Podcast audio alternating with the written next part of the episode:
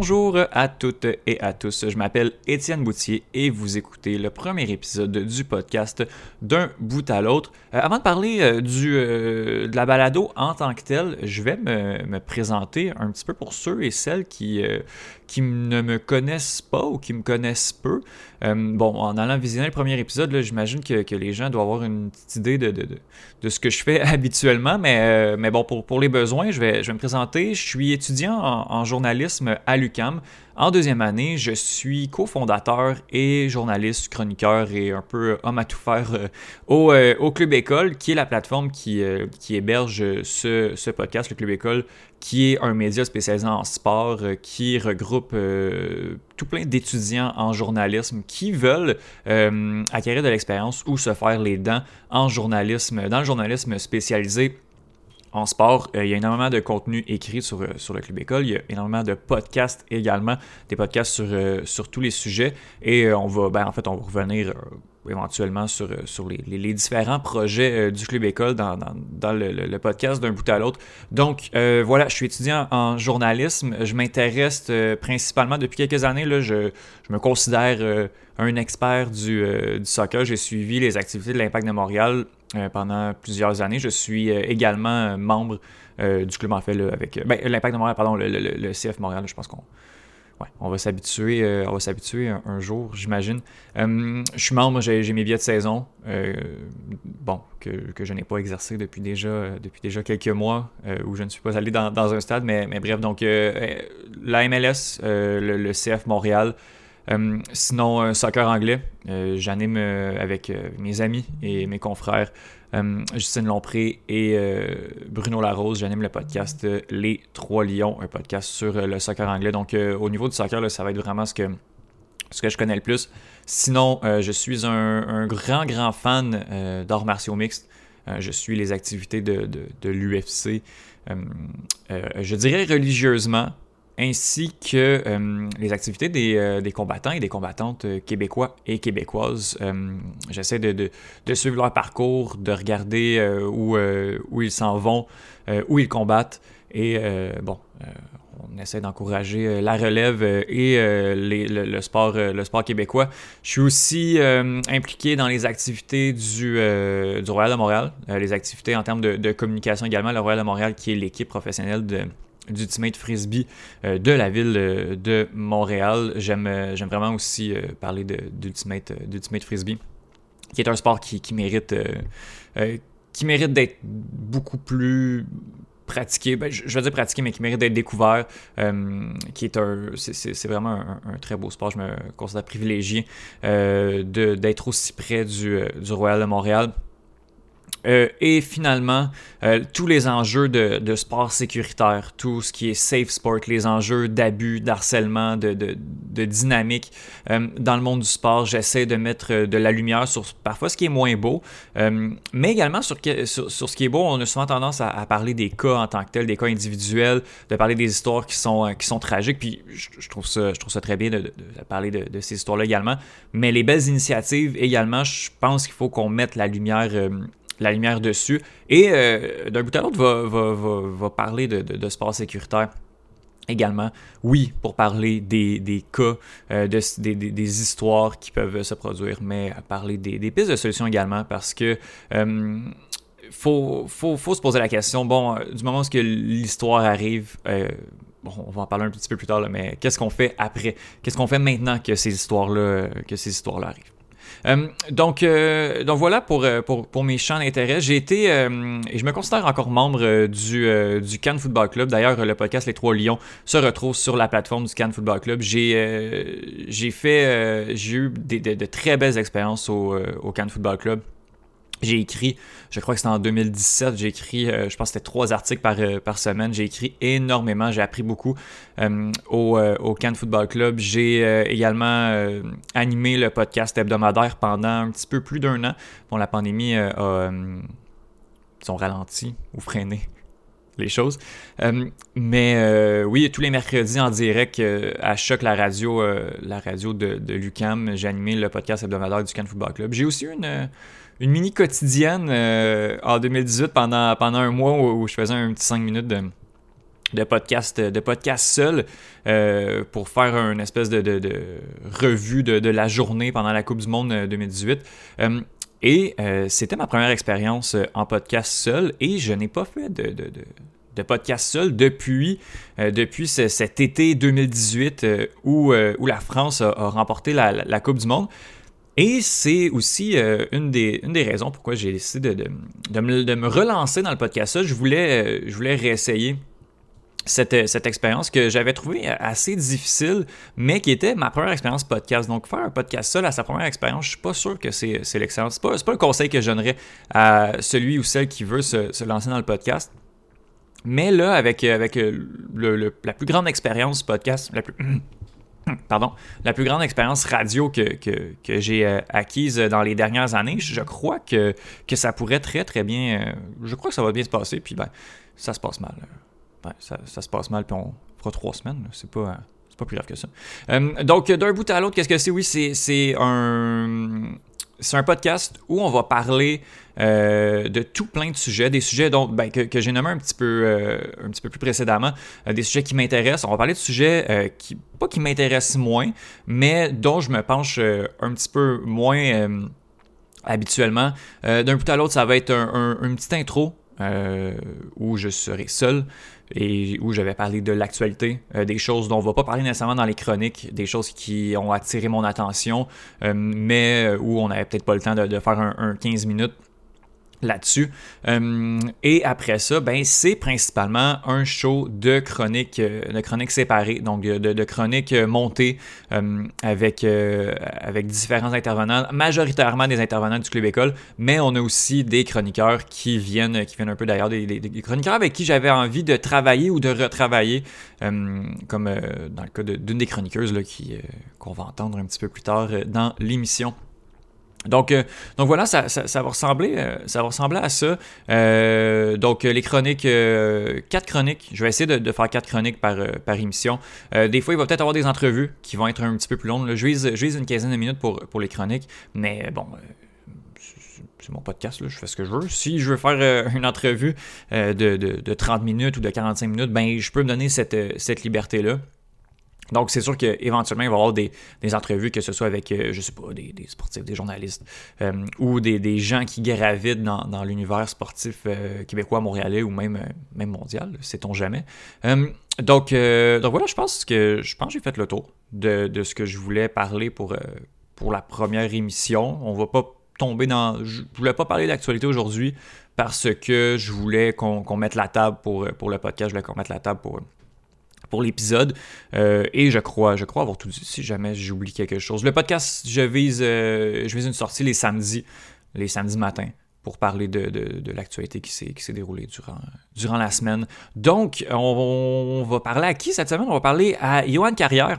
Euh, qui, est, qui est la première personne que j'ai interviewé, qui n'est pas la première personne dans l'ordre. Donc, je, crois qu'au début de la chronique, je dis que c'est le premier, mais c'est le premier à qui j'ai parlé.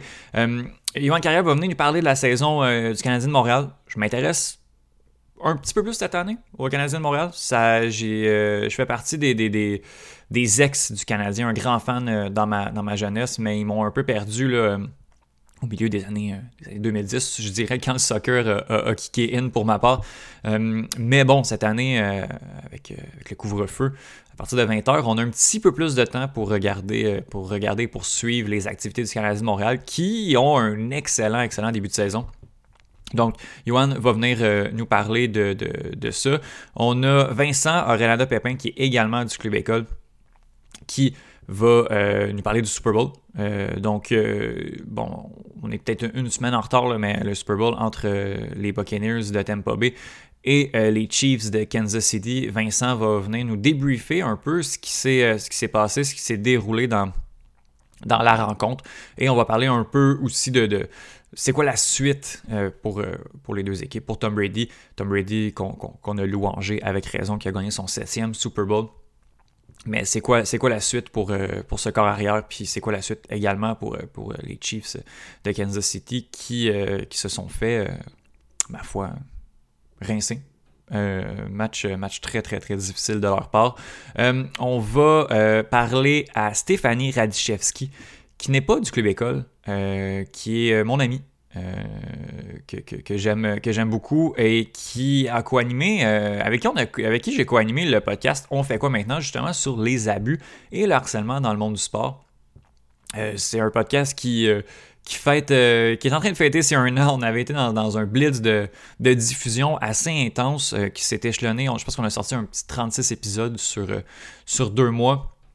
Juste, juste avant la pandémie, je pense qu'on a terminé le, 3, en tout cas début mars, une dizaine de jours avant, que, tout ferme euh, au Québec. Donc on va, on va revenir un peu sur, euh, cette aventure-là.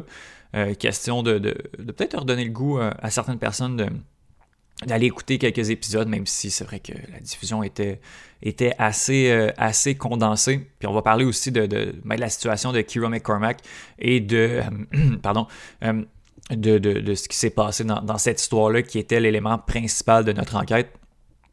On va, on revenir à savoir, bon, euh, qu'est-ce qui s'est passé depuis, s'il y a eu des développements.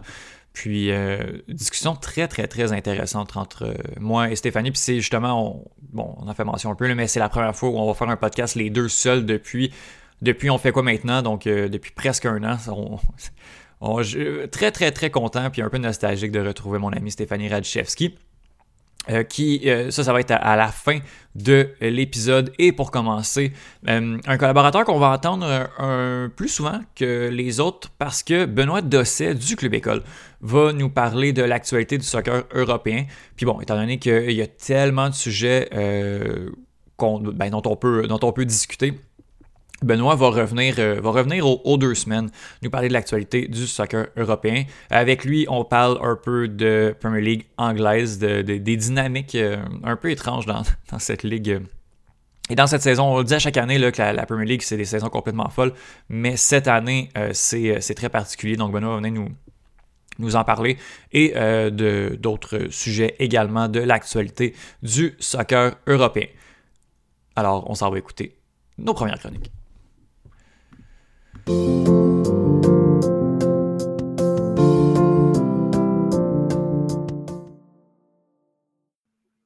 Benoît Dosset, premier chroniqueur euh, officiel au podcast euh, d'un bout à l'autre. Salut. Salut euh, Étienne, euh, tout le plaisir pour moi d'être ce premier-là qui va lancer donc euh, cette chronique. Je suis vraiment touché par le privilège hein, d'être la tête de gondole. c'est trop gentil, c'est trop gentil.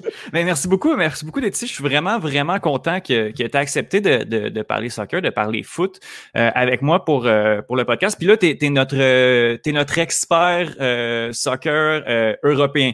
Donc, euh, dans, les, dans les prochaines minutes, on va faire un petit tour d'horizon de ce qui se passe euh, en Europe, en Angleterre. On va commencer en Angleterre euh, avec un championnat anglais qui est, ma foi, complètement fou. puis en premier lieu, on va parler de, de Liverpool qui, dont la forteresse est en train de s'écrouler solidement. Oui, tu l'as dit, Étienne, le championnat anglais est vraiment, vraiment en train d'être relancé. Il est peut-être même en train de se jouer définitivement à partir de ce qui s'est passé ce dimanche avec euh, le, le, choc entre Liverpool et Manchester City. Et comme tu l'as dit, le championnat, il est fou parce qu'on se rappelle tous quand euh, il avait démarré, City avait du mal à, du retard à l'allumage. On se mhm. disait que City avait perdu ce championnat, c'était terminé, donc ça allait se jouer entre Liverpool et ma foi Chelsea qui avait fait plein de recrues. Mais là, on se rend compte que c'est tout le contraire. Chelsea est en mal. Mhm. Liverpool, depuis la blessure de Van Dijk, est en, est en difficulté. Et paradoxalement, c'est Manchester City qui est en train de distancer tout le monde, alors que United, qu'on ne voyait pas, joue les seconds rôles. Mhm. Donc, c'est vraiment, comme tu l'as dit, un championnat qui est complètement relancé. Et pour ce qui s'est passé lors du derby de la, en fait, du match au sommet de la, de la 23e journée, on dira que Liverpool a quasiment dit adieu au titre.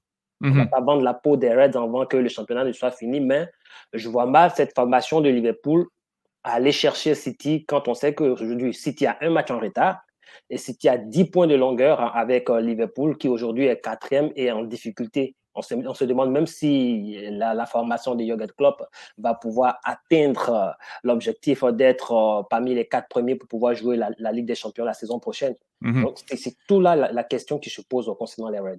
C'était, c'était complètement fou là, avec euh, avec Enfield qui était la, la, forteresse, le domicile de Liverpool. Euh, bon, les hommes de Jurgen Klopp qui avaient qui avaient pas perdu là-bas en Premier League depuis avril 2017. Puis là, on est en train de, de clencher. On est sur trois défaites consécutives euh, à Enfield. C'est complètement fou. Euh, ce qui se passe, ce qui se passe là. Je veux, je veux une prédiction. Je veux que tu me fasses une prédiction. Moi, en début de saison, j'ai prédit que Liverpool finirait pas dans le top 4. Euh, je l'ai dit dès le début de saison. Là, présentement, on est en quatrième position du côté de Liverpool. Est-ce que tu l'as mentionné? Est-ce que toi, tu penses que Liverpool va, va, terminer dans le top 4 et avoir une qualification pour la Ligue des Champions? Ben, on va dire c'est un peu mal parti c'est un peu mal parti, tu l'as dit. Ils sont sur une série de trois défaites à la maison, ce qui n'est jamais arrivé depuis 1963. Ils sont, ils sont perdus leur euh, confiance, leur assise défensive. On voit les deux bourdes qu'a commises, euh, comme on appelle ça, Allison lors de, de, ce, de ce match contre City. C'est symptomatique de, de, la confiance qui est en train d'échapper à cette équipe-là. Et aussi, c'est symptomatique du fait qu'ils euh, n'ont plus cette assise-là dans leur entre, fit n'est plus imprenable. Et quand on regarde aussi la façon dont jouent euh, Trent d'Alexandre et Andrew, les latéraux qui arrivaient à basculer le, jeu avec les, des centres chirurgicaux, euh, il y a de fortes chances que Liverpool, on va dire, finisse pas quatrième. Mais je, moi, je dirais que la probabilité est assez faible qu'elle ne finisse pas, que, le club ne finisse pas parmi les quatre premiers. Mais ça m'a tout l'air que c'est possible. Mhm. Surtout que Chelsea, en parenthèse, avant qu'on ne revienne sur Chelsea, Chelsea est en train de remonter dans le classement. Donc, Liverpool, tu l'avais pratiquement bien vu ton, ton pari parce que ils sont essoufflés. Ils ont fait trois saisons de haut niveau avec les mêmes joueurs quasiment qui ne font que tourner. Et je l'ai dit précédemment, la base défensive n'existe plus et les attaquants sont essoufflés et ceux-là qui arrivaient à déstabiliser l'adversaire avec euh, le changement d'axe et de côté au niveau des, des, rencontres ne répondent plus parce qu'il faut qu'ils assurent maintenant défensivement. Donc, pour mhm. Liverpool, je pense que fini quatrième, ça sera déjà une victoire en soi. Mhm. Oui, parce que là, bon, au niveau des défenseurs, c'est vraiment l'hécatombe. Virgil van Dijk, Joe Gomez, Joel Matip qui sont blessés. Euh, puis là, on fait jouer... Euh, bon, au dernier match, c'était Fabinho et Anderson qui sont beaucoup plus des milieux, euh, des numéros 8, même des numéros 6 en défense centrale. Bon, les arrivées de, Ben Davies, de Preston et de Ozan Kabak du Schalke vont... Bon, c'est pas du haut, haut, niveau, mais ça va permettre au moins milieu de terrain de jouer à leur position. Oui, en fait, il faut aussi qu'ils prennent le temps de, répondre au, jeu de, de, de Jürgen Klopp. Et je pense que cette saison sera pour Liverpool, malheureusement, là, on va dire une, une saison de, de transition pour ces nouveaux joueurs-là, de sorte que la saison prochaine, ils essaient de répondre comme City. Euh, et ça, c'est le mérite de Guardiola là-dedans. ici. City avait mal démarré parce que ses attaquants étaient tous blessés. On se disait que City n'a pas joué parce que sa, défense aussi était en, difficulté. Mais aujourd'hui, City a stabilisé sa défense. Mhm. Presque un but en, dix 10 matchs, c'est énorme pour cette équipe-là. Et ils ont révélé Phil Foden qui est un fait follet. On s'attendait à ce que ce soit Sterling qui compense l'absence de d'Aguero mais c'est Foden qui joue aujourd'hui les premiers rôles dans cette équipe-là. C'est Godowan qui, qui se révèle buteur, qui, qui quasiment sur ses derniers matchs. C'est lui qui, fait la différence. Donc, tu penses, quand tu regardes ce jeu de, de City où la, la, différence peut venir de partout et que, que on appelle ça, Guardiola, à la solution à, travers tous ces joueurs, c'est que Klopp n'en a pas aujourd'hui. Comme je l'ai dit précédemment, ils sont fatigués. Mmh ça se ressent. Ils ont un jeu en attaque qui se fait des qui est lent. Ce n'est plus aussi rapide que cela. Ils jouent maintenant en attaque placée. On voit des, attaquants qui marchent. Et ça, ce n'est pas fait pour gagner. En première ligue, on sait que c'est un rythme assez accéléré. Et ça, ça ne, ça ne milite pas à leur avantage. Moi, je, je, pense que Liverpool, cette année, on va dire que c'est une saison blanche au niveau mhm. de la Ligue des Champions, en fait, au niveau de la Première Ligue. Euh, une autre équipe qui, euh, qui en arrache énormément et dont on attendait énormément euh, avec, avec les arrivées, le, gros mercato que, que l'équipe a eu, ben, c'est Chelsea. Chelsea qui a viré son entraîneur-chef la semaine dernière, Frank Lampard, et qui a été remplacé par Thomas Tuchel. de ce que je vois de Chelsea, c'est pas beau, mais depuis que, que, que le, le sélectionneur allemand est arrivé, ça fonctionne. Voilà. Et c'est ça le paradoxe. Avec euh, Lampard, Chelsea, c'était beau à voir. Mhm. Mais avec Turel, c'est plutôt l'efficacité que, que le, le, monsieur recherche. C'était ce qui faisait sa, sa, touche quand il était au Paris Saint-Germain. Il voulait plus euh, le résultat que la manière. Aujourd'hui, on va dire qu'il y a une base qui est là déjà au niveau de, de Chelsea. Lampard a déposé son ADN. Il va venir profiter de cela pour maintenant lui inculquer sa, sa haine de la victoire. Il a des jeunes qui sont, on va dire, qui, sont, qui, ont, qui ont envie de faire la preuve, de montrer que tous ces millions dépensés par Roman ne sont pas jetés par la fenêtre. Et ça montre aujourd'hui, il a battu Tottenham de, de Jojo de Mourinho. Il reste sur deux victoires, un nul en trois matchs. C'est déjà pas mal pour lui. Et Turel a cette chance-là aussi de ne pas gérer les égaux dans, dans son effectif. Mhm. Paris Saint-Germain, il devait gérer Neymar et Mbappé, ce qui n'était pas rien. Il faut dire aussi qu'au-delà de Neymar Mbappé, il y avait d'autres égaux qui étaient dans cette équipe-là. Donc, pour lui, aujourd'hui, je dirais que il est dans une équipe, euh, à l'exception du président qui est capable de péter sa coche à tout moment. Pas patient. Il est, il est dans une équipe ou dans une situation où il a, on va dire, carte blanche pour euh, imprimer son ADN, pour faire ce qu'il veut. Et comme l'avait dit Mourinho, arrivé à Chelsea, il a la chance Turel d'être champion et il a la chance de gagner des trophées européens, ce qui mhm. n'arrivait pas avec Paris parce que le championnat français était un peu déséquilibré, Paris était au-dessus du lot.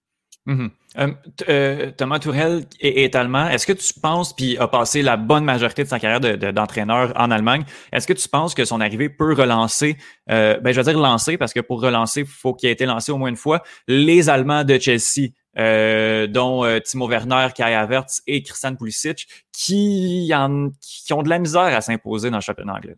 Ben, il a été très clair là-dessus. Je pense que c'est ce qu'il a derrière la tête quand il est venu. Il a dit, je connais tous ces éléments-là parce que allemand comme lui.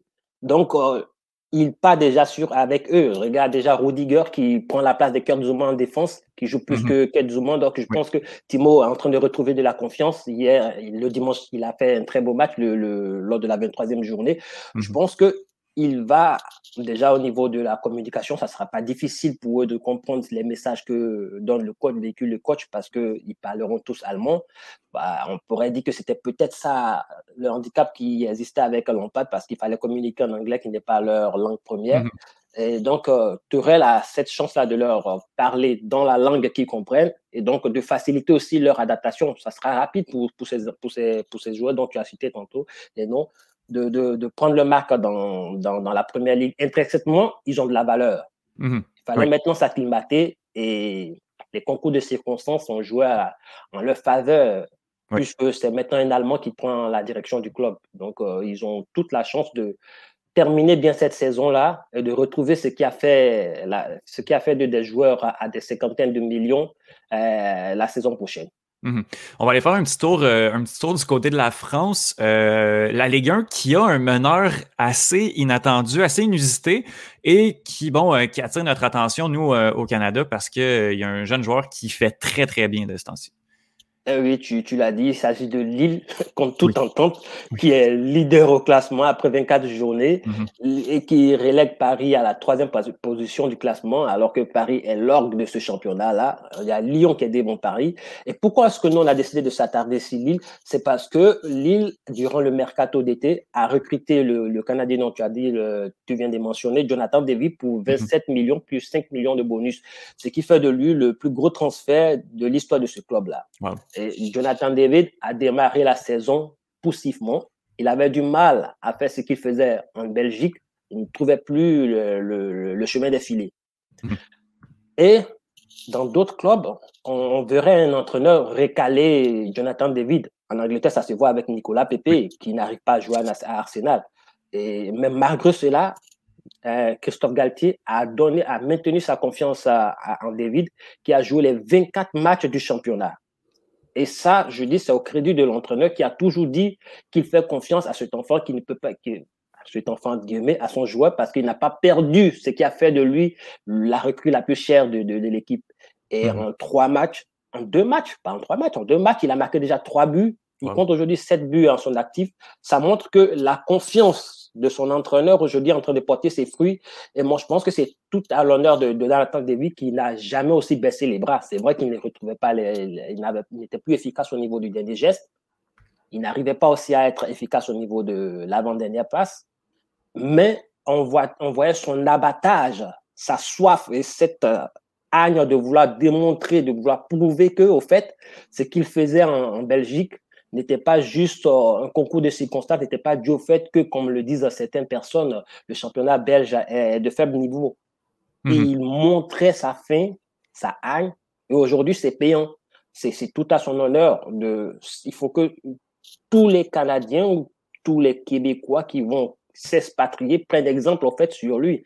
On a un autre en Allemagne qui, on a pu parler de lui, Davis, qui est sur une autre planète. Et lorsque David emboîte ce pas-là, ça montre que on peut, en tant que joueur canadien, s'expatrier et briller. Mhm.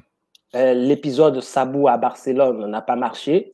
Mais ça ne veut pas dire pour, euh, comment on appelle ça, pour les joueurs du Canada qu'ils ne peuvent pas aller briller en Europe. Mhm. Je pense que si on se base sur les deux joueurs dont on vient de mentionner les noms, David et Davis, le Canada peut exporter ses, joueurs de soccer en, Europe et on pourrait à partir de là bâtir aussi pour euh, le prochain mondial de 2026. Il ne faut pas oublier qu'on l'abrite. Et on mhm. espère que Montréal va avoir quelques matchs.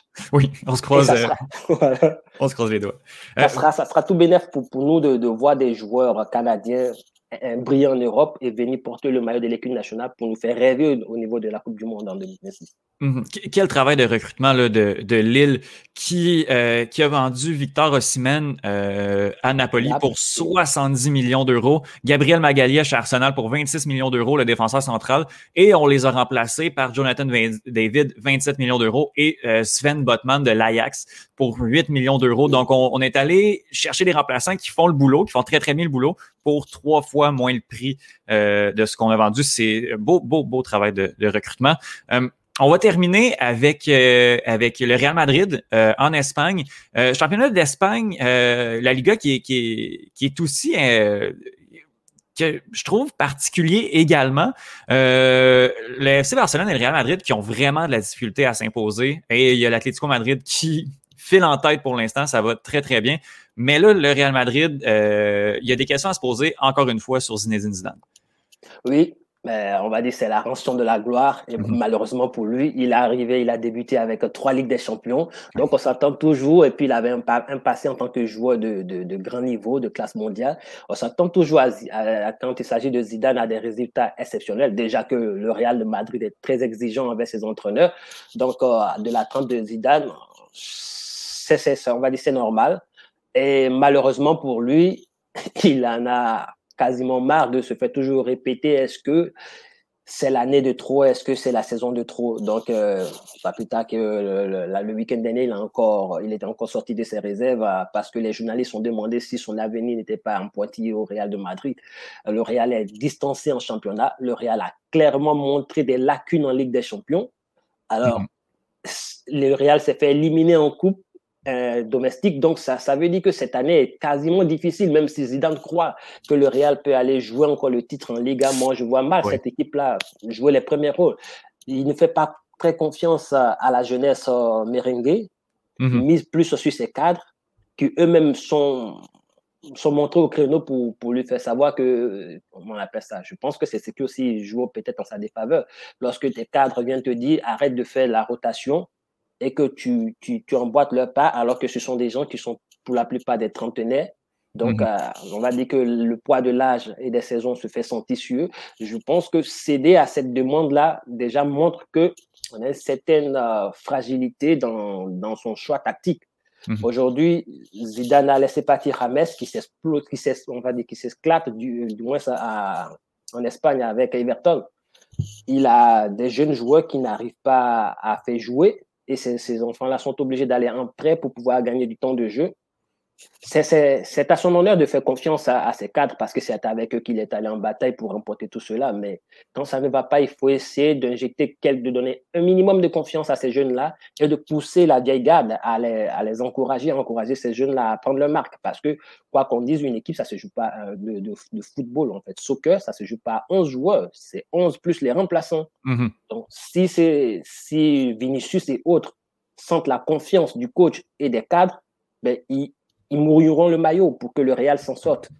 Et aujourd'hui, pour Zidane, ben, c'est vrai qu'il a cette confiance-là, on va dire, quasi indéfectible du, président Florentino Pérez en lui. Mais je, doute fort que si l'année se termine par une saison blanche, lui-même veuille rester encore sur le banc. Mhm. avec, avec une équipe qui est très vieillissante. Le milieu de terrain qui est le même depuis, depuis les débuts d'Idan, ça fait quoi, quatre ans? Euh, Kroos, Modric, Casimiro, on a le même, même, même milieu de terrain. Ça n'a pas bougé depuis justement cinq ans. Puis on ne on, on, va pas chercher beaucoup de, de jeunes joueurs également. Oui, Vinicius qui est arrivé, mais Vinicius, bon, est arrivé très jeune. On, lui a donné énormément de responsabilités rapidement. Euh, Benzema qui est encore là, puis j'ai rien contre Benzema, mais à 33 ans, c'est ton meilleur buteur, puis t'as pas nécessairement de. Puis ton deuxième meilleur buteur en, en championnat, c'est Casemiro. Euh, ça va pas très bien ça va clairement pas très bien. En, plus, ils recrutent des attaquants à prix d'or qui sont obligés de revendre en prêt, de, céder en prêt parce que ces attaquants n'arrivent pas à rentrer dans son système. Ils mhm. partent et ils s'explosent ailleurs. Je pense que Zidane doit également se remettre en question pour euh, permettre à tout le monde de, comprendre son schéma tactique. On ne met pas en cause ses qualités d'entraîneur parce qu'il a démontré en la Ligue des Champions et la Ligue, la Coupe du Monde des clubs qu'il est capable de, de, de, comment on appelle ça, euh, de, faire gagner, jouer, de gagner et de, gérer tout un effectif. Donc, à lui de, de redonner cette confiance-là à tout le monde et de ne pas faire plonger son équipe comme actuellement de plonger Eden Hazard qui, ma foi, est celui-là qui, qui, je vais dire, est la plus grosse euh, déception à l'heure actuelle de, de cet effectif-là. On a misé 100 millions sur le joueur parce que on connaît ses, ses qualités mais depuis qu'il est à Madrid, c'est plus euh, des blessures récurrentes euh, qu'il enchaîne et c'est à l'image du Real qui n'est pas en forme. Mm Benoît Dessin, merci beaucoup d'avoir passé ce, 15 minutes qui se transforme un peu en, 20 minutes, mais c'était très plaisant. Merci beaucoup pour euh, ce tour d'horizon du soccer anglais et j'espère qu'on va se reparler très bientôt. Le plaisir est pour moi, Étienne. Merci et on se retrouve à très prochaine, très bientôt du moins.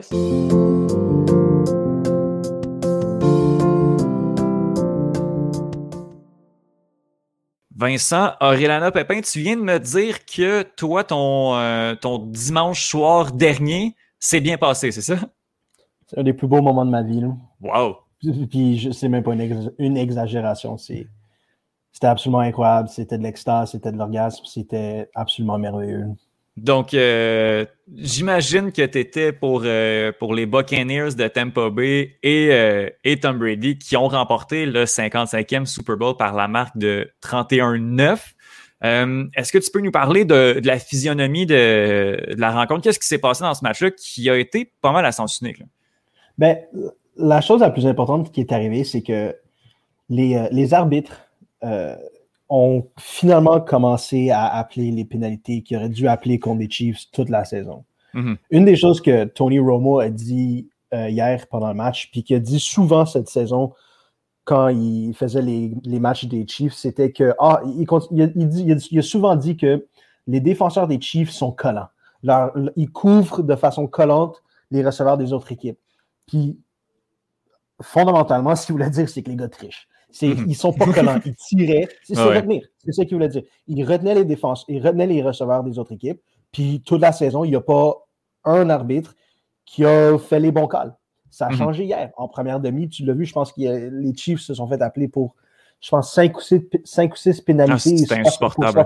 Oui, ben, si tu regardes individuellement les pénalités, c'était toutes des bonnes pénalités. C'était c'était retenir, c'était interférence contre. Euh, contre Mike Evans, c'était offside, c'était, regarde, c'était noir sur blanc, c'était des pénalités, puis les gens qui chialent contre ça ont absolument pas raison de le faire.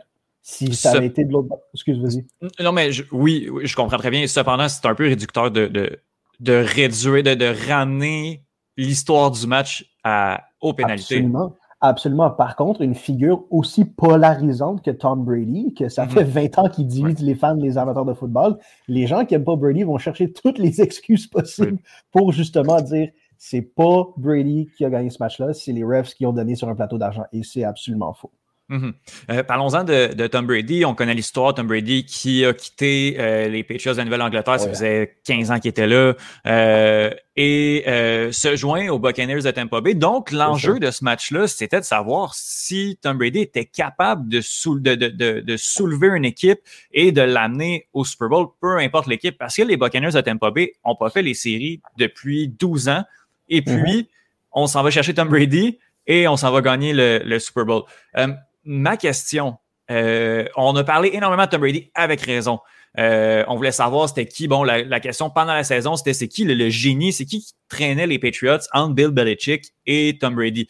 Sauf que ce, qu'on, dont on parle moins, c'est qu'il y a des gars comme Rob Gronkowski et Antonio Brown sont aussi, ben, bon, Gronkowski a pris sa retraite, euh, mais ont aussi quitté les Patriots de la Nouvelle-Angleterre pour se joindre à Tom Brady euh, à Tampa Bay. C'est quoi l'impact de ces deux euh, gars-là ben, dans la saison des Buccaneers? Encore une fois, on ne peut pas réduire ça à l'impact de ces gars-là individuellement mm. parce que de façon plus générale, c'est vraiment l'impact de Tom Brady encore. Parce que oui, Tom Brady a quitté, mais pense aux trois gars qui ont, qui ont compté des touchdowns hier.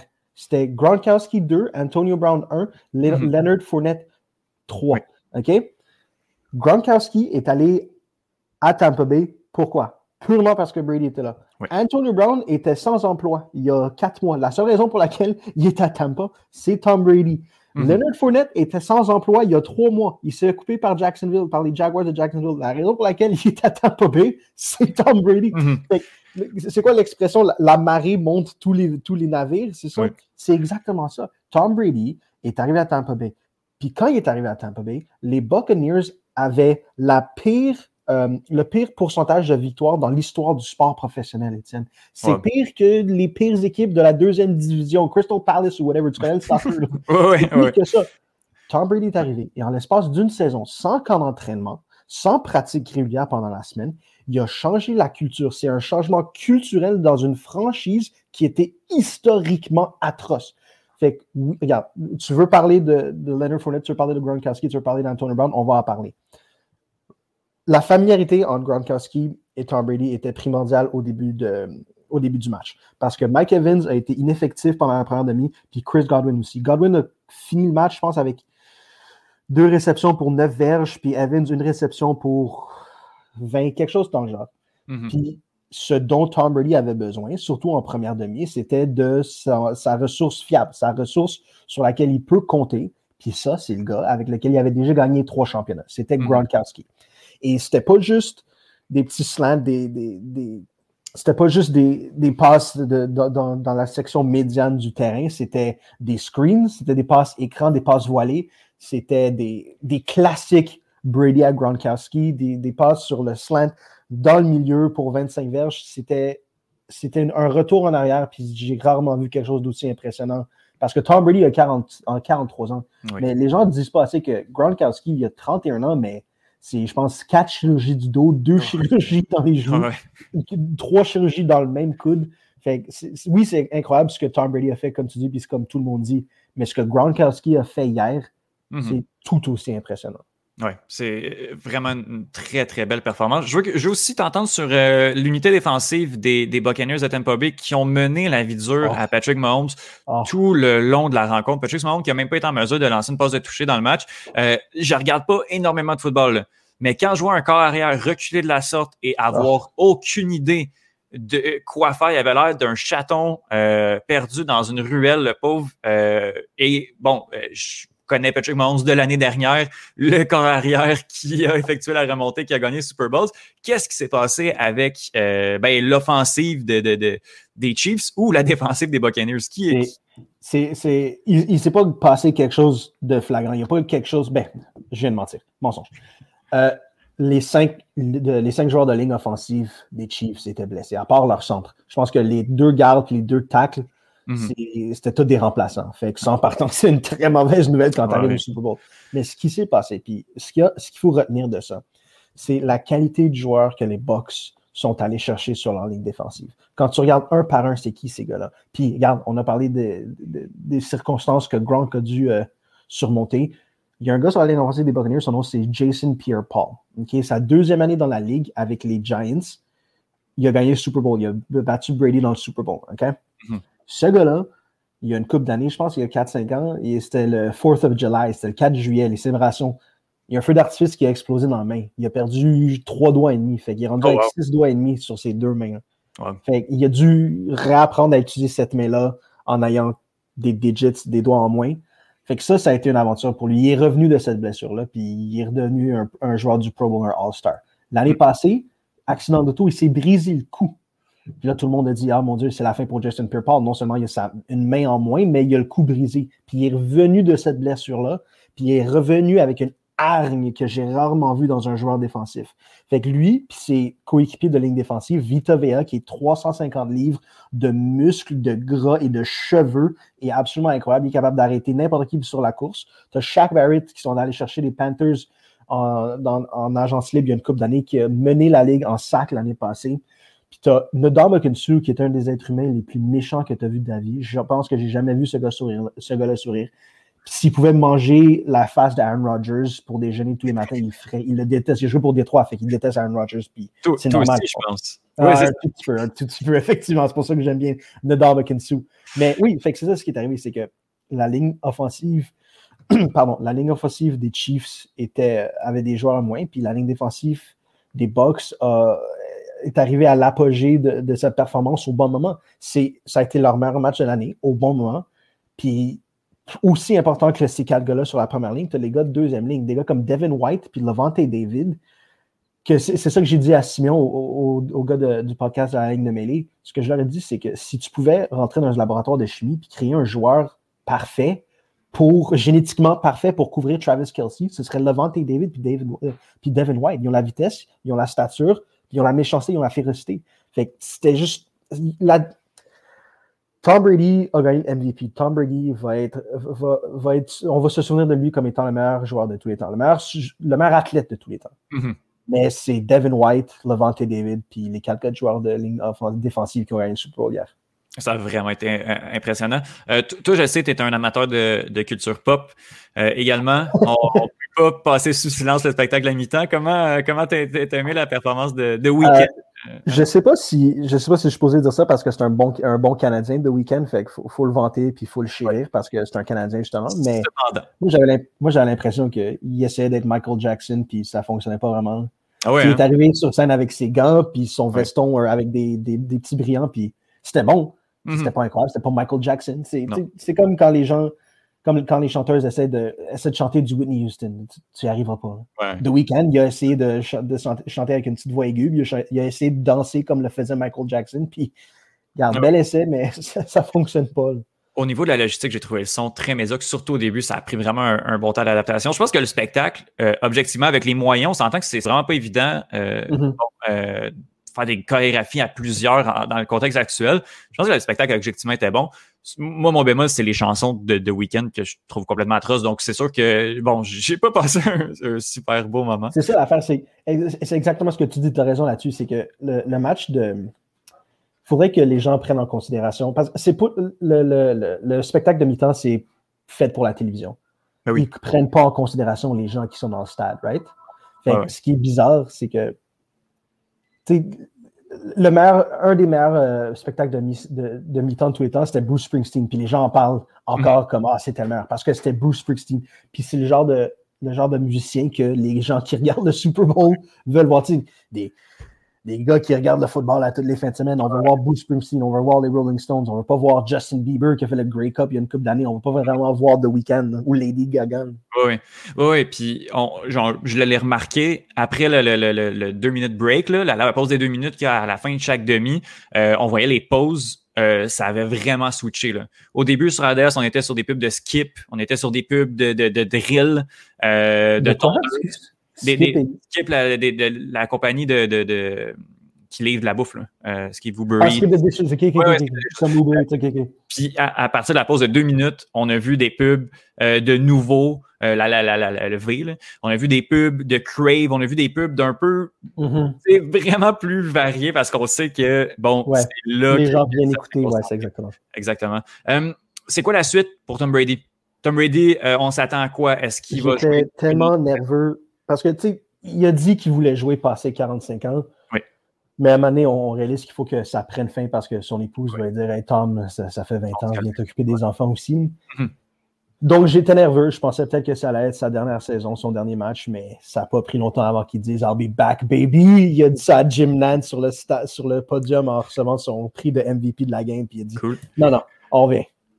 Cool. C'est quoi son, euh, son contrat? Est-ce qu'il est encore sous contrat avec les Buccaneers? Je ne suis, je suis pas certain. Je pense que c'est un contrat de deux ans avec un player option. Donc, c'est lui qui a l'option, puis je suis pas mal certain qu'il va opt-in. Mhm. C'est le genre de joueur Tom Brady qui a, jamais exigé le salaire maximum de sa carrière parce qu'il a toujours voulu avoir euh, plus d'argent à donner pour, lui, pour, aller, pour que les, équipes pour lesquelles il jouait puissent aller chercher des meilleurs receveurs. Puis des meilleurs joueurs de ligne. Fait j'ai pas l'impression que ça va changer la saison prochaine. Je confirme, c'est vraiment un contrat de, deux ans que, que Tom Brady a signé. Est-ce que tu le verrais au terme de son contrat quitter vers une autre équipe et tenter le coup avec une troisième formation ou là, je pense qu'on a prouvé ce qu'on avait prouvé? Euh, non, s'il reste après son contrat de deux ans, ça va, ça être pour les Bucks. Parce que Tampa Bay lui a offert ce que les Patriots ne pouvaient jamais lui offrir. Puis ça, mm-hmm. c'est un sur notre podcast euh, Retour en force, j'ai souvent chialé contre Bruce Arians. Puis oui, Bruce Arians peut être un peu ridicule dans, ses, euh, dans les jeux qu'il décide de faire de temps en temps, mais l'avantage que lui a avec Brady par rapport à, à Bill Belichick, c'est qu'il est beaucoup plus relax. Mm-hmm. Bill Belichick, une journée de congé, il n'a jamais vu ça de sa vie. Bruce Arians, la seconde où Tom Brady est arrivé, il a dit Garde, va t'occuper de tes enfants, prends une journée, euh, une, journée pour aller t'étirer avec ton gourou euh, Alex Guerrero. c'est un énorme avantage, puis je pense pas que Tom Brady serait prêt à se départir de cet énorme avantage avec euh, le coaching staff. Mm-hmm. Puis, puis on, s'entend aussi là entre Boston puis, puis Tampa Bay. Là. Ah, Boston, c'est même meilleur. Ah ouais? Mais je sais pas, des plages. Je suis un énorme fan de Boston. OK. Il n'y a pas grand-chose à Tampa Bay à part peut-être des alligators puis des ouais, il, il y a des plages. Puis le soleil.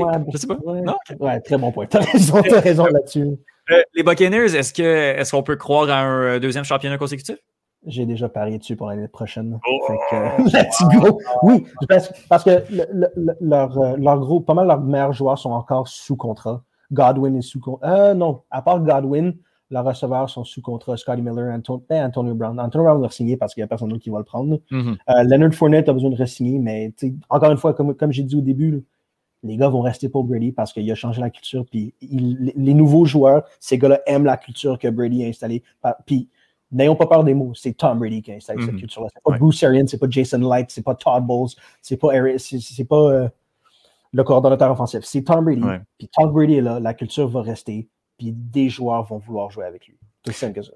Les Chiefs, dur lendemain de veille, quand même. Euh, on s'est fait, euh, on s'est fait rincer, carrément. Qu'est-ce qui va se passer? Euh, on s'attend à quoi l'année prochaine pour les Chiefs de Kansas City?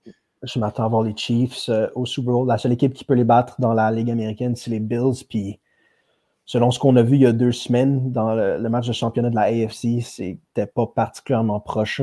Mm-hmm. Leurs joueurs également sont pas mal tous sous contrat, surtout leurs joueurs défensifs. Mais regarde, je, je le dis souvent, puis je vais le redire. Tant que tu as Mahomes, Kelsey, puis Tyreek Hill, tu vas être en compétition pour le Super Bowl année après année, pour les 10-15 prochaines années. J'ai aucun doute là-dessus. Par contre, comme tu as dit, ça, fait mal. C'est une défaite cuisante parce que faut. Tu sais, quand on parle de joueurs normaux, on, parle de ce qui s'est passé cette semaine, on parle de ce qui va se passer l'année prochaine. Mais quand on parle de joueurs transcendants comme Brady et Patrick Mahomes, il faut penser à dans 20 ans, comment est-ce qu'on va prendre du recul et comment on va les percevoir.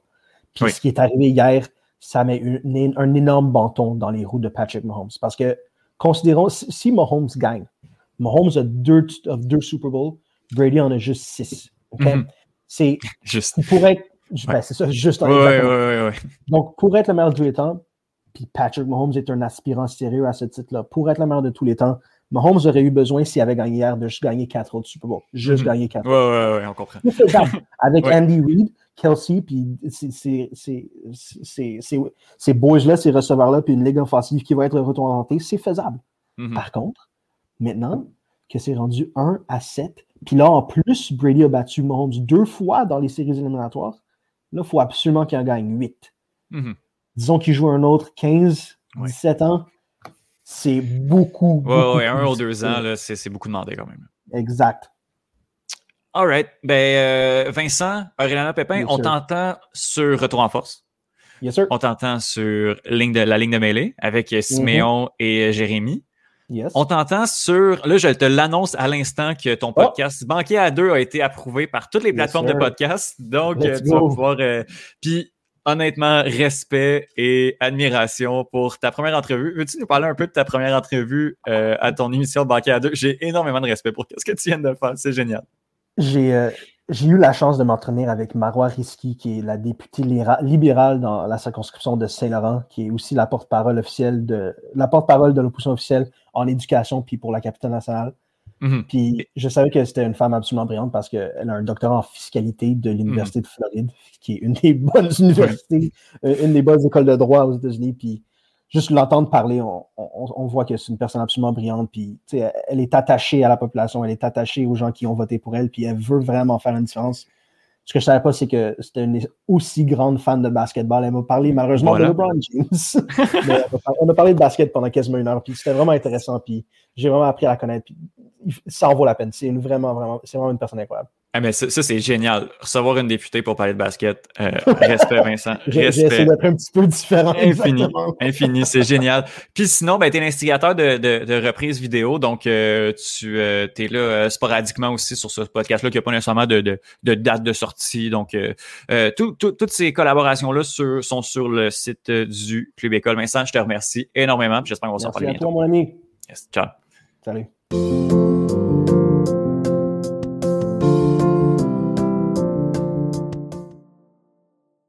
Yoann Carrière. Oui, Étienne. Ça va bien? Ça va, toi? Ça va très, très bien. Écoute, euh, tu es, officiellement la première, euh, la première chronique euh, officielle du podcast d'un bout à l'autre. D'ailleurs, c'est toi qui as trouvé le nom de, ce merveilleux. oui, je me souviens plus comment j'en ai arrivé à, te suggérer ça, mais c'est effectivement moi qui te l'avais proposé. Je sais pas si je vais m'habituer un jour, mais euh, j'aime bien. J'aime bien pour, pour l'instant. Tu viens nous, euh, nous parler euh, de hockey, des Canadiens de Montréal. oui, ben, Canadiens de Montréal, LNH, ben oui. Ben oui, puis on, va essayer de, couvrir tout plein de choses, là. Pas, seulement, pas seulement les Canadiens, mais là, c'est sûr que, bon, pour le, premier épisode, les gens en parlent énormément. C'est quand même un des, pas des seuls sports, mais c'est une des activités qu'on a présentement, surtout le, le, soir de regarder les Canadiens de Montréal. Puis là, euh, en, deuxième position de sa, de sa division, euh, on est, je pense, troisième euh, dans, dans la ligue du côté des Canadiens de Montréal. je, pour t'entendre à ce réception, c'est quand même un résultat que, que dont tu ne t'attendais pas nécessairement. Qu'est-ce qui se passe? comment ça s'est déroulé à peu près les dix premiers matchs du Canadien de Montréal? Ben, ben premièrement, je, veux juste de corriger, si je peux me permettre, là, en, 30 secondes. Le Canadien est présentement quatrième dans la Ligue. Euh, il n'y a pas une grosse différence avec la troisième place, mais officiellement, le Canadien pointe au quatrième rang. Et en effet, euh, moi, personnellement, je ne voyais pas le Canadien de Montréal en série avant le, avant le début de la saison. Là, présentement, par contre, il s'enligne pour me faire mentir euh, carrément. Euh, après 12 matchs de jouer en date d'aujourd'hui, il y en a un ce soir euh, également. Mais là, après les 12 premiers matchs, c'est 8 victoires, 2 défaites et 2 défaites en prolongation. C'est un excellent résultat, euh, surtout pour une équipe que, comme je te disais personnellement, je ne voyais même pas en, ah en, séries éliminatoires. Il y a plusieurs points qui ressortent chez le Canadien de Montréal, surtout quand on compare aux dernières années.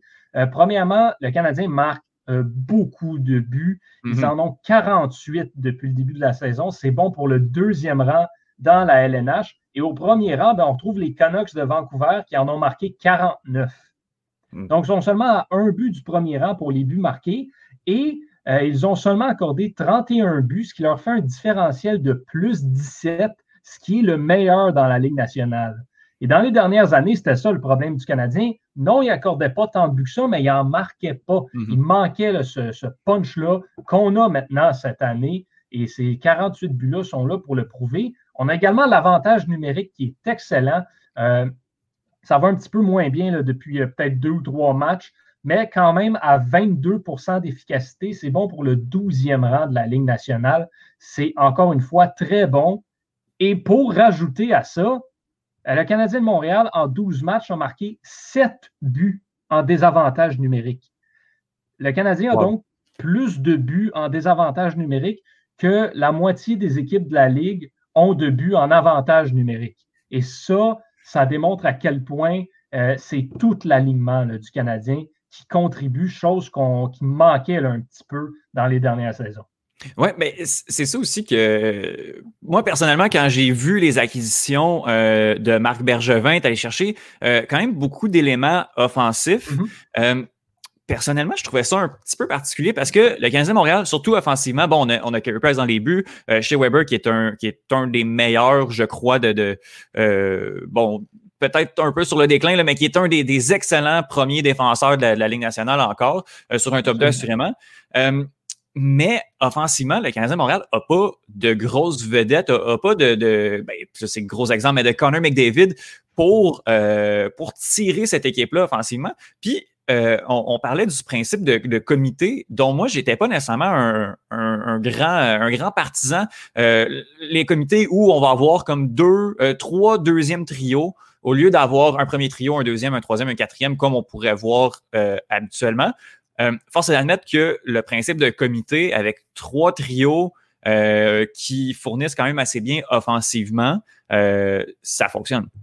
Ça fonctionne à plein régime en ce moment. Tout le monde contribue dans l'alignement. même des joueurs comme Jonathan Drouin, par exemple, qui ont eu peut-être des saisons un petit peu plus difficiles dans les dernières saisons. Ben, Drouin a 10 points en 12 matchs cette saison. Euh, le trio de, Tatar, Gallagher et Dano produit également très bien. Yesperi Kotkaniemi sur la troisième ligne, euh, ça fonctionne également. Lui qui a sept points maintenant ses 12 premiers matchs. Mais là, le gros changement, ce qui permet en fait aux Canadiens d'être aussi bons, c'est effectivement les acquisitions, les nouveaux venus qui, qui se sont ajoutés à la formation durant la saison morte, notamment Tyler Toffoli, qui, avec ses 9 buts et 13 points, est le deuxième meilleur pointeur chez le Canadien de Montréal et était jusqu'à tout récemment le meilleur buteur de la Ligue. Euh, Ce n'est pas, une production à laquelle on s'attendait de lui. Euh, ça surpasse toutes les attentes et c'est exactement pour ça qu'on est allé le chercher, pour qu'il produise, pour qu'il amène du punch. Et là, ben, c'est encore mieux que ce à quoi on s'attendait de lui, ce qui explique un peu le succès. Une autre acquisition importante, Josh Anderson, 8 buts 10 points en 12 parties également. Anderson et Toffoli, ensemble, ont donc 17 buts. Ça, c'est 17 buts que le Canadien n'a pas marqué l'année passée. Et c'est 17 buts en 12 matchs. Oui. Ça, Ce sont des statistiques qui parlent d'elles-mêmes. Euh, en défensive, on a également Joel Edmondson qui, euh, lui, bon, c'est pas, euh, pas un joueur offensivement le plus, qui va être le plus spectaculaire, mais défensivement, il est excellent. Son différentiel de plus 14 est présentement le meilleur de la Ligue nationale. Euh, encore une fois, ça amène de la stabilité. C'est une nouvelle acquisition qui n'était pas là l'année dernière, euh, qui fait du bien aux Canadiens. Et parlant de faire du bien, que dire de Jake Allen? Carey mm-hmm. Price a finalement un adjoint de qualité. La, la répartition du travail, Carey Price, 7 matchs, Jake Allen, 5 matchs.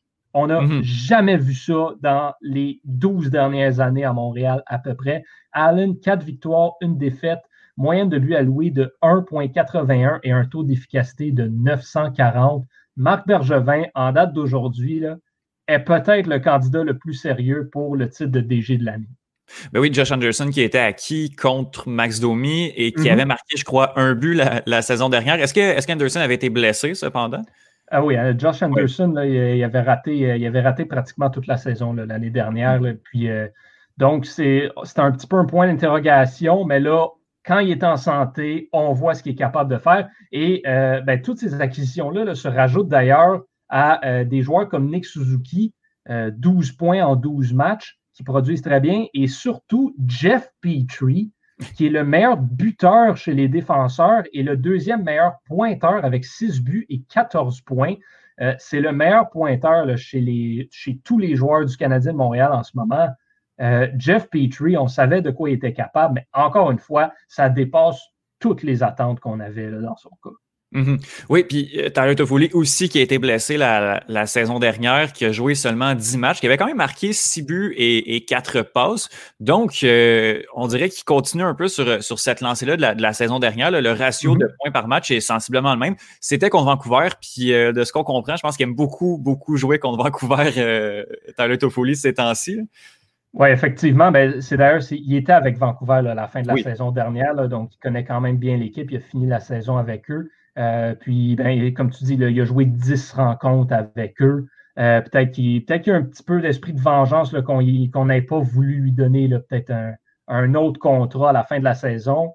la situation contractuelle de Vancouver, c'était impossible que Toffoli ressigne là-bas, mais quand même, il y a peut-être un petit peu euh, de goût amer là-dedans pour ben oui, puis bon, à ce rythme-là, ça va prendre euh, peut-être les trois quarts de la saison qui, dure 56 matchs cette saison pour que Toffoli euh, batte son record euh, de, de, buts, en fait, qui était de, de 31 lors de la saison 2015-2016. cependant, est-ce que tu t'attends à une baisse de régime du côté du Canadien ou on devrait sensiblement continuer dans cette lancée-là? bon, est-ce que tu t'attends à ce que le Canadien termine au deuxième rang des buts marqués, puis peut-être au deuxième rang de sa division à la fin de la saison?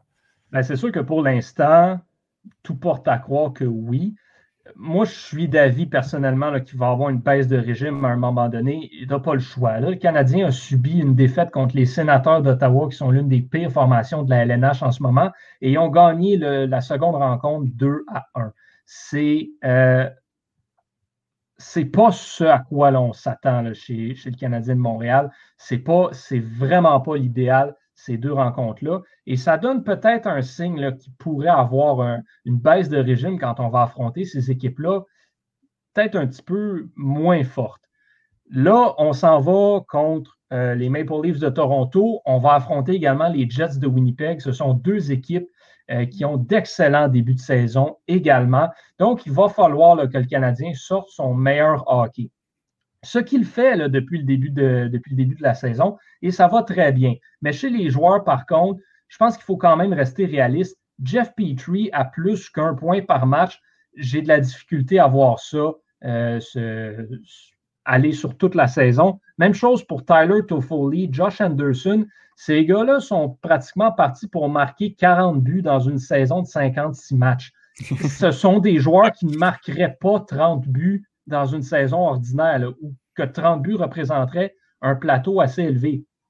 Je pense qu'on est en train de voir un petit peu le même effet que Max Domi quand il est arrivé à sa première saison avec, euh, avec Montréal, où il avait vraiment explosé, mais avait connu une baisse de régime à la suite de ça.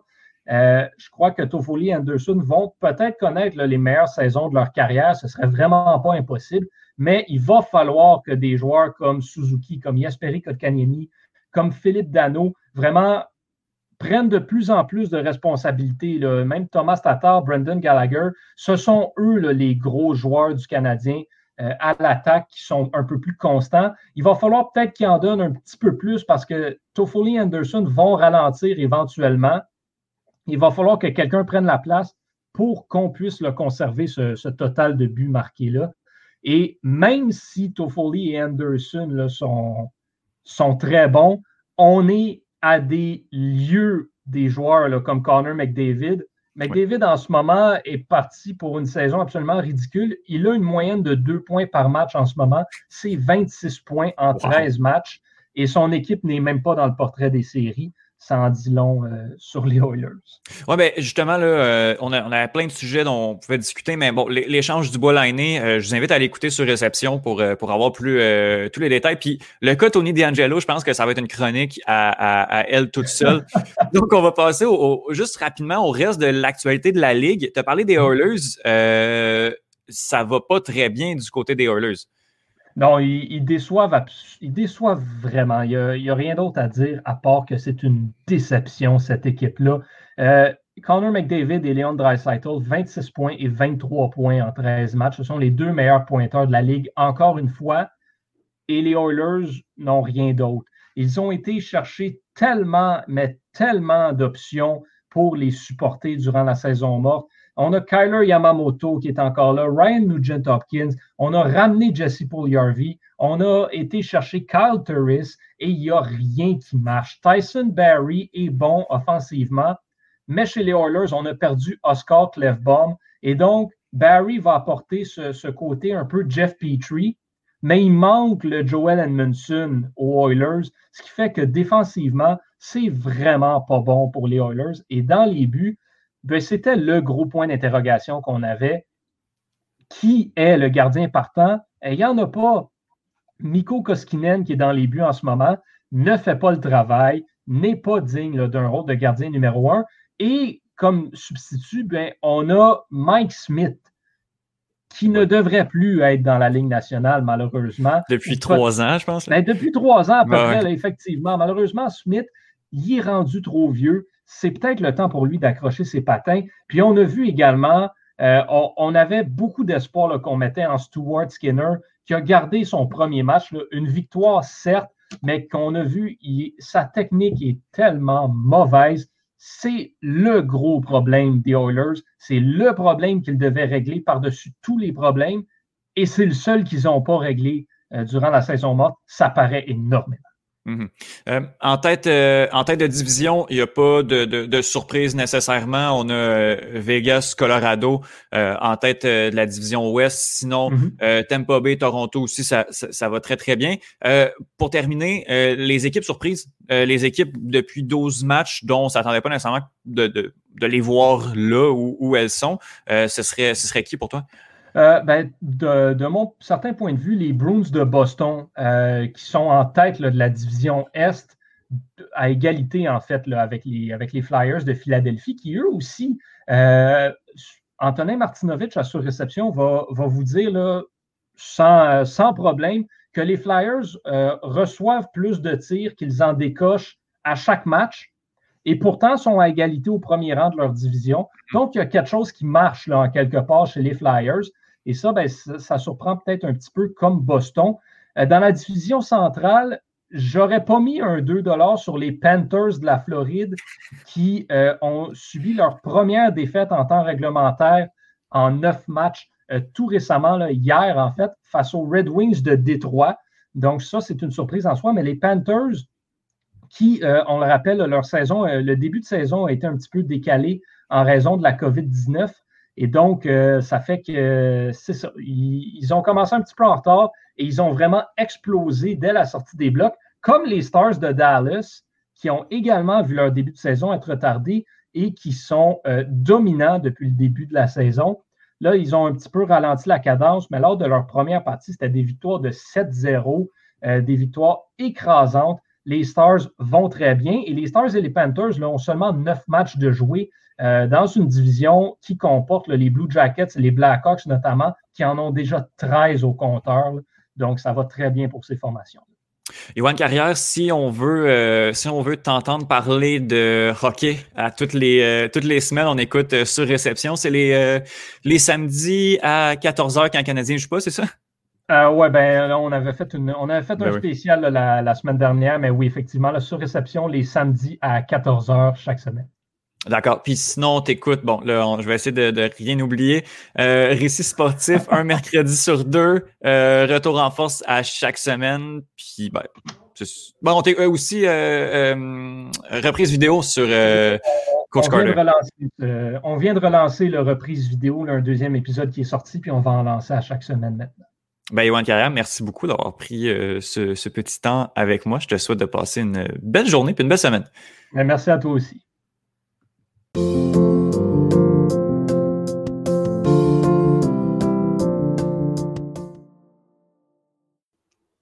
Stéphanie Radchevski, c'est la première fois en un peu moins d'un an où on fait un podcast où on discute seulement les, deux ensemble. Salut! Salut! Ça fait, ça fait longtemps qu'on n'a pas qu'on s'est pas lancé sur ce sujet-là d'ailleurs. Oui, un petit peu de, un petit peu de nostalgie euh, euh, pré-COVID ici, là, je pense. en effet. Je dirais que ça fait une éternité. Oui, ben oui. Euh, tu viens aujourd'hui, tu es là pour parler d'un projet qu'on a fait, un projet assez, assez chargé en, production et en diffusion également. ça s'appelait, ça s'appelle. On fait quoi maintenant? un podcast sur les abus et le harcèlement dans le monde du sport, produit et animé par Étienne Boutier et Stéphanie Radchevski. Mm-hmm. Euh, en quoi consistait On fait quoi maintenant, Steph? Euh, ben en fait, c'est ça, c'est un projet euh, qu'on s'est lancé, un défi qu'on s'est lancé euh, peu plus, il y a un peu plus d'un an à la suite. en fait, moi, j'avais j'avais lu l'histoire de Kira McCormack qui avait sorti, dans le fond, toute l'histoire qui s'était passée avec l'équipe nationale de soccer féminine, dans le fond, en 2008. Euh, et d'histoires qu'il y avait eu, de comportements inappropriés, sexuels, etc. Mhm. Et comment ça avait été euh, surtout mal géré euh, à la fois par les Whitecaps, parce qu'il était aussi, il y avait une équipe féminine à ce moment-là, et Soccer Canada. et on s'en était parlé, puis ça, ça nous était comme apparu comme vraiment important d'en parler parce qu'on n'en avait pas entendu parler, en fait, mhm. aussi. Euh, donc, on s'est donné cette mission-là. Puis après, ben, ça a été notre trame narrative, mais on a élargi un peu euh, pour aller voir qu'est-ce, qu'est-ce qui se passe dans le monde du sport, pourquoi c'est comme ça, mais surtout, qu'est-ce qu'on peut faire? Est-ce qu'il y a des stratégies, euh, des idées, des réflexions qu'on peut se donner pour permettre qu'il y ait un milieu sportif qui soit plus sécuritaire pour les athlètes, pour les personnes qui évoluent dans ce milieu-là? Mhm. Parce que le but, c'était aussi de passer au-delà au-delà de l'histoire de Kiro McCormack, d'où le nom du podcast. On fait quoi maintenant? Maintenant que ces, ces histoires-là sont arrivées, sont connues, euh, OK, ben c'est tragique, mais après ça, faut, faut, faut move on, faut passer plus loin, puis aller voir un petit peu plus loin que le problème. Maintenant, on fait quoi? Puis c'est un peu ça qu'on avait tenté de chercher, puis notre angle était vraiment les pistes de solution. Oui, parce que euh, ben c'est ça, tu sais, on, peut en parler euh, à l'infini, mais l'idée, c'est de voir comment qu'on peut faire pour que ça se reproduise pas. Euh, mm-hmm. puis ça, c'est rarement un angle qui est pris quand même parce que c'est un problème qui est tellement complexe mm-hmm. que c'était peurant de penser à ça parce qu'on peut se sentir impuissant. Mais après, en commençant à y réfléchir, en commençant à, en en discuter, ben c'est comme ça qu'on peut trouver des solutions tranquillement, pas vite. je pense, mm-hmm. bien humblement, c'est ce qu'on a essayé de faire. Puis euh, bon, ben, c'est ça. On a des, suggestions et des propositions, euh, mais je pense qu'on a encore beaucoup de travail euh, à ce niveau-là. mais il y a des développements, il y a des choses qui arrivent. on est surpris de certaines, de certains événements et de mm-hmm. certaines avancées. Donc, il y a ça de positif quand même plus d'un an plus tard. On va revenir justement à parce qu'il y a énormément de choses qui se sont passées malgré la, ben, je dirais malgré la pandémie euh, qui, a freiné ou qui a ralenti certaines annonces, mais qui sont arrivées quand même dans les derniers mois. Euh, on, va, on va revenir un petit peu plus, un petit peu plus tard sur les avancées de, depuis la, fin de la diffusion de ce podcast-là. Euh, puis on, bon, on, l'écrit dans le premier épisode où tu avais fait une chronique d'une dizaine de minutes au podcast du Scan Football Club du mercredi. Puis à ce moment-là, je pense, tu sais, je t'avais dit qu'il fallait qu'on pousse ça plus loin, qu'on pousse la, réflexion plus loin. Je pensais pas qu'on ferait 36 épisodes euh, de podcast sur euh, plus loin. Euh, la diffusion avait été intense, mais on avait décidé ça. On avait, on avait un, modèle. je salue Justine Lompré qui nous écoute ici, qui, trouve. Nous le répéter à plusieurs reprises. Oui, oui, qu'on avait été un peu intense, avec raison parfois, mais on avait décidé de, de scinder nos semaines en, chapitres euh, sur euh, différents, euh, différents domaines d'expertise liés à cette problématique-là. Est-ce que tu peux-tu nous parler de, quelques, quelques chapitres, quelques semaines qu'on avait, qu'on avait couverts là? Ben, on avait essayé de couvrir un peu tous les groupes d'acteurs ou de personnes qui évoluent dans le monde du sport. Peut-être pas tous, mais on a parlé euh, à des coachs, on a fait une mm-hmm. semaine sur les coachs, on a fait une semaine sur les athlètes, on a fait une semaine aussi sur les journalistes euh, avec euh, une table ronde super intéressante. sur la recherche aussi, quelque chose qui, qui moi m'intéresse particulièrement, sur les instances décisionnelles slash gouvernementales. donc, on avait vraiment large pour essayer de voir, parce qu'il y a des choses qui se font, là. C'est pas comme si euh, il n'y a, absolument rien, euh, mais il y en a peu. Puis c'est aussi, je pense que nous, on essayait de s'éduquer là-dessus, dans mm-hmm. un sens où on n'était pas des experts, on n'est toujours pas des experts non plus, mais c'est euh, euh, comme un apprentissage continu. Puis c'était notre façon un peu d'essayer d'aller euh, partager ça avec les autres. Mm-hmm. a, puis toi, également, au, niveau, au niveau professionnel, mais au niveau personnel, on a fait des rencontres aussi avec, avec ce podcast-là assez, assez incroyable. Bon, j'ai la liste des, des épisodes. C'est 34 épisodes sur, sur 8 semaines. Euh, sur neuf semaines, parce qu'on avait une semaine, une semaine zéro, un chapitre, euh, un chapitre euh, zéro, où on, est. Puis, tu sais, oui, oui, c'est très condensé, c'est très dense le, le, le, contenu qu'on a fait, mais en as parlé, les tables rondes qu'on a fait, euh, celle avec les, les, entraîneurs, celle avec les supporters également. On avait trois, euh, trois supporters. On a fait la table ronde avec les, les journalistes également. Euh, ça, a été, on, ça a été pas mal tout pour les, les tables rondes, je crois. Oui, j'espère pas rien, pas rien oublier. Ça, ça ah, fait ben, un an. Non, c'est ça. On avait avec les coachs euh, une table ronde. Après, sinon, on est allé parler à, à la fédération. Euh, ben, la fédération. On est allé chez Soccer, Québec. Euh, on est allé. On a parlé à Coach Canada, quelqu'un de l'Association des entraîneurs du mm-hmm. Canada. On a parlé vraiment à beaucoup de monde. Et, et, ça, c'est quelque chose qui est intéressant, c'est de voir la réponse rapide et positive de la majorité des personnes qui ont voulu, qui ont bien accepté de nous parler. On a aussi beaucoup fait de recherches dans tout ce qui était médias, mais aussi euh, euh, bon, certains rapports d'enquête qu'on a mmh. donc, on, est allé dans plein de zones différentes. Puis je pense que c'est ça aussi qui peut être intéressant, c'est que c'est pas nécessaire d'écouter du début à la fin. Vous pouvez trouver quelque chose qui vous interpelle plus. ça peut s'entendre ou se comprendre en soi.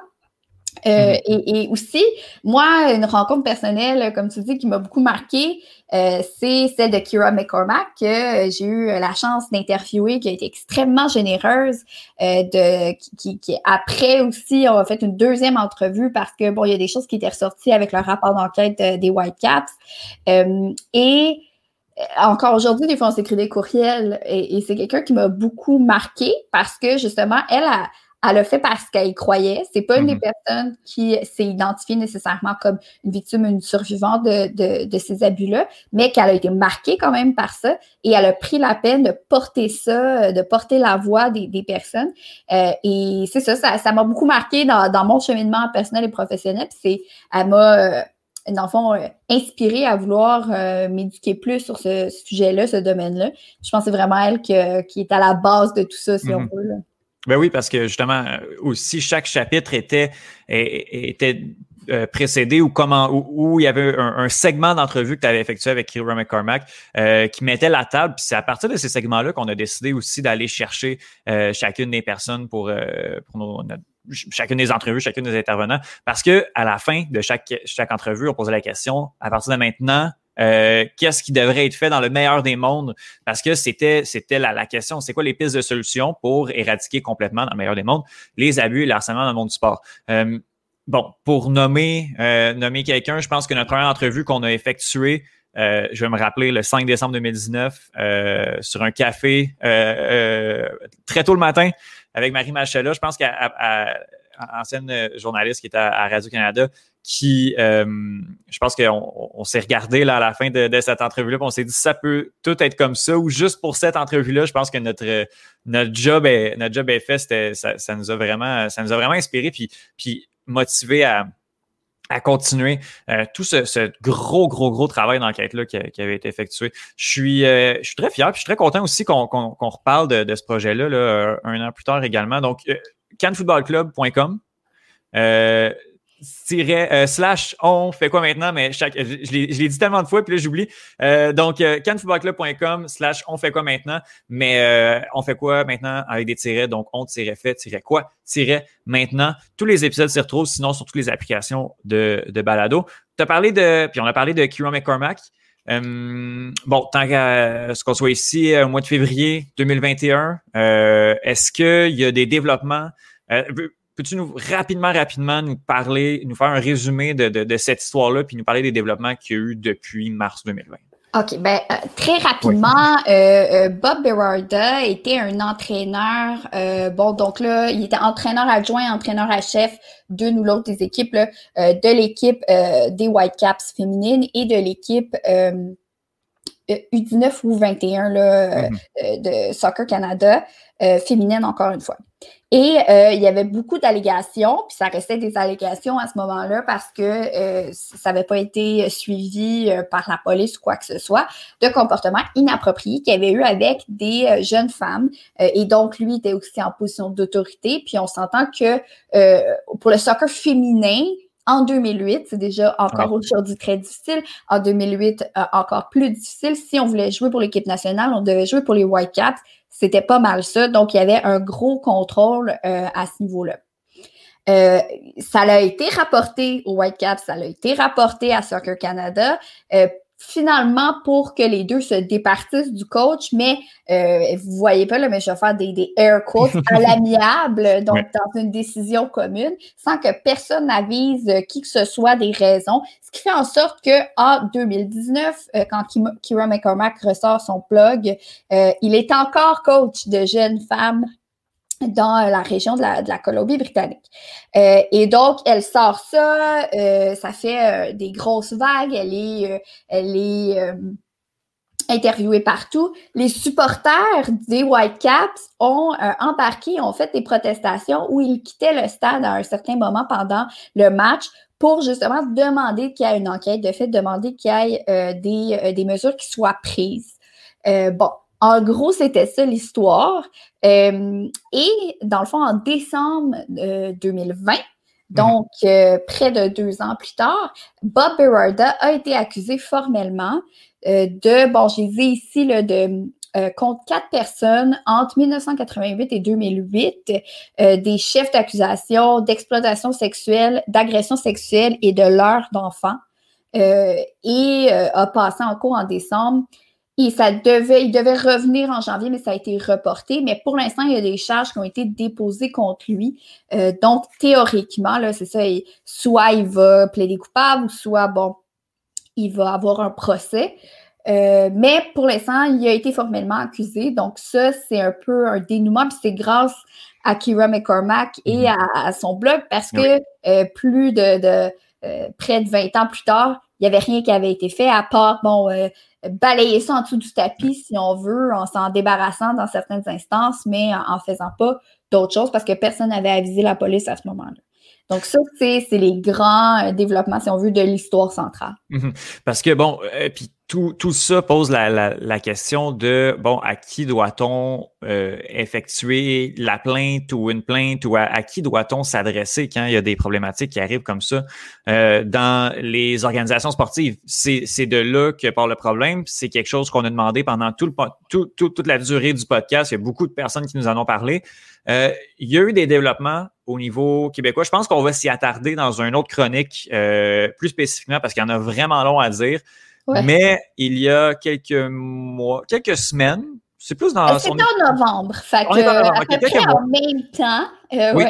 Oui. Euh, en fait, le 20 novembre, Isabelle Charret, qui est ministre à l'Éducation, mais dans le fond, le ministère de l'Éducation, c'est eux aussi qui sont responsables des loisirs et des sports, hmm. a, fait l'annonce de différentes mesures, dont justement la fameuse entité indépendante qui, qui avait été réclamée par plusieurs, une entité indépendante euh, qui, qui, ne relèvent pas des fédérations sportives et où les athlètes euh, peuvent dénoncer, dans le fond, des abus de toutes sortes, ça serait sexuel, mais pas que, parce que, bon, euh, on avait aussi fait un peu le, vocabulaire de ça. c'est les cas qu'on parle le plus, mais c'est pas nécessairement juste à ça qu'il faut s'attarder. Mm-hmm. donc, ça, ça, ça c'est en train d'être mis en place au Québec et c'est quelque chose, c'est une grande avancée. Après, on va pouvoir voir comment ça va se mettre en place dans les prochains mois, années. Je, crois que c'est le, 1er février 2021 euh, où toutes les fédérations, là justement, je viens de penser, donc je suis en train de vérifier, là, euh, où toutes les, fédérations euh, doivent avoir un bouton Je porte plainte assez bien en vue sur, leur, sur leur site web. Je suis sur le site de, Soccer Québec. Rapidement, je ne le trouve pas. bon, il y a peut-être eu des, des développements ou d'autres trucs comme ça qui se sont, qui se sont produits. Peut-être que ça a été retardé un peu, mais de ce que je comprenais, c'était en février 2021 que tout ça allait euh, être supposé être mis en place.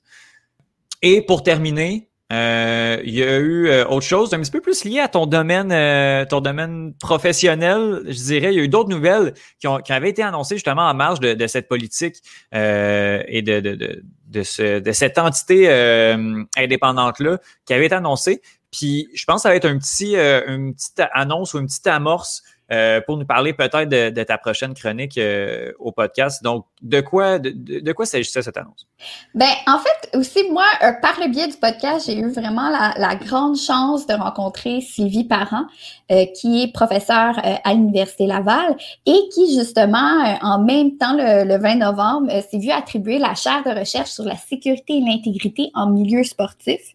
donc, ça a tout un nom, mais on pourra en discuter des, vraiment des objectifs plus précis. Et j'ai la chance dans le fond, d'être professionnelle de recherche euh, avec Sylvie, donc sur cette chaire-là. Euh, et c'est vraiment grâce au, podcast parce que oui, bon, moi, j'étais en, psycho, en recherche et tout ça, mais je me dirigeais pas nécessairement vers là.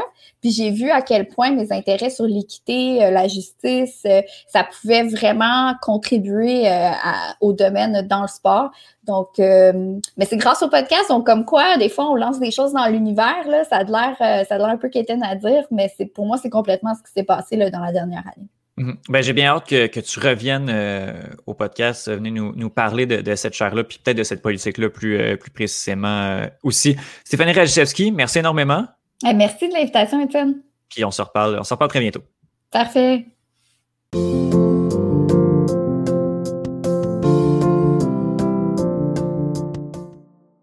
Merci énormément à Stéphanie Radichevski. Merci également à Benoît Dosset, Vincent Aurelana Pépin, ainsi qu'à Yoann Carrière pour euh, leur, euh, leur, très belle chronique dans ce, premier épisode. Euh, en introduction, j'ai oublié de remercier Jérémy Labry pour le logo et Antonin Martinovitch pour les jingles, soit de, de, début et de transition. Merci à tous, c'est très, très apprécié. Donc voilà, c'est ce qui termine ce premier épisode du podcast d'un bout à l'autre. Euh, j'ai un autre beau planning pour vous la semaine prochaine, mais euh, abonnez-vous au podcast euh, à d'un bout à l'autre. abonnez-vous à tous mes tous les autres projets dont, je participe, dont ben, les podcasts du Club École, je ne les, nommerai pas, mais allez visiter la plateforme du Club École également. N'hésitez pas à m'écrire des suggestions, des commentaires pour surtout dans, dans, ce premier épisode. je pense que c'est je vais, je vais lire et je vais écouter, euh, je vais voir euh, ce, que, je peux faire pour, euh, pour m'améliorer, puisque, comme je, l'ai dit au, début, c'est une première, une première expérience ou une nouvelle expérience sur un nouveau projet où je suis seul à, la production. de, tout, de tout le contenu. Donc, donc voilà, n'hésitez pas à m'écrire si vous avez des commentaires et des suggestions sur le... Je dis pas que je vais les appliquer, mais je vous dis que je vais au moins euh, les écouter. Je m'appelle Étienne Boutillier et vous écoutiez d'un bout à l'autre. Puis on se parle la semaine prochaine pour un nouvel épisode.